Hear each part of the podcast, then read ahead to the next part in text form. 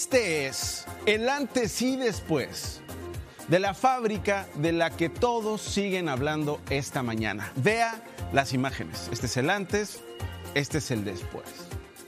Pudo haber sido la fábrica en la que usted trabaja.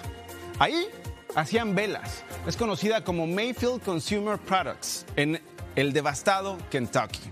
Al menos ocho personas murieron de las 110 que, según reportes, estaban en las instalaciones. ¿Qué pasó ahí?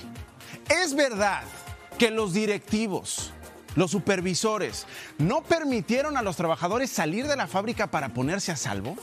¿En medio del enjambre de tornados que se avecinaba? Esto nos dijo ayer una de las trabajadoras de esa fábrica, Andrea Miranda. Atención, por favor, con lo que ella dice había preguntado el día anterior que si había una tormenta, si había una alerta de tornado, el por qué teníamos que venir a trabajar.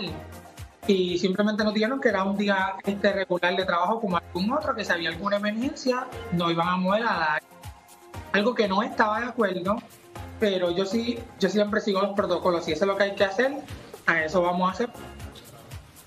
¿Ante qué estamos? A ella la encontraron horas después debajo de los escombros. Según se sabe, hubo alerta de mal tiempo un día antes del viernes fatídico, en que a las 5.30 sonó la primera alarma y según trabajadores entrevistados, no abandonaron la fábrica que después quedó así.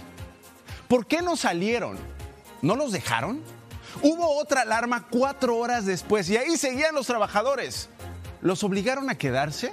¿Los amenazaron con perder su trabajo a pesar del peligro que significaba quedarse ahí?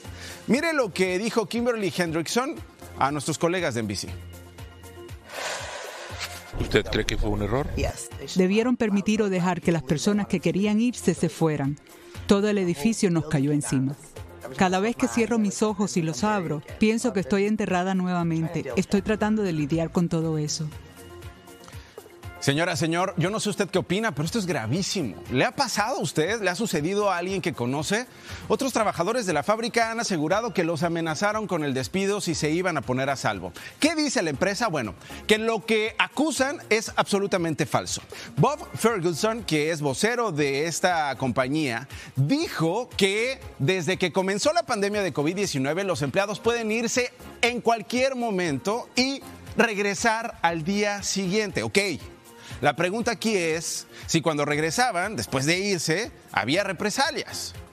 En un rato más voy a platicar con una supervisora de esa fábrica para que nos diga cómo lo vivió ella, quiénes son los responsables de los protocolos para cuidar a los trabajadores y para que nos narre qué fue lo que pasó en esta tragedia que, como suele suceder, se pudo evitar. Preguntas, ¿los obligaron? ¿Los amenazaron? ¿Implementaron protocolos de seguridad? ¿Por qué después de la primera alerta de tornado no los desalojaron? ¿Por qué cuatro horas después, con una nueva alerta, los trabajadores seguían ahí? Es muy importante saber esto. ¿Por necesidad?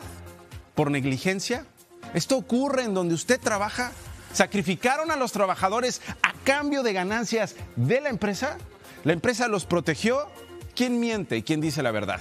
Los investigadores lo van a determinar, pero por lo pronto quiero saber, señora, señor, si usted le ha pasado algo así, si conoce de un caso similar y sobre todo, ¿qué opina?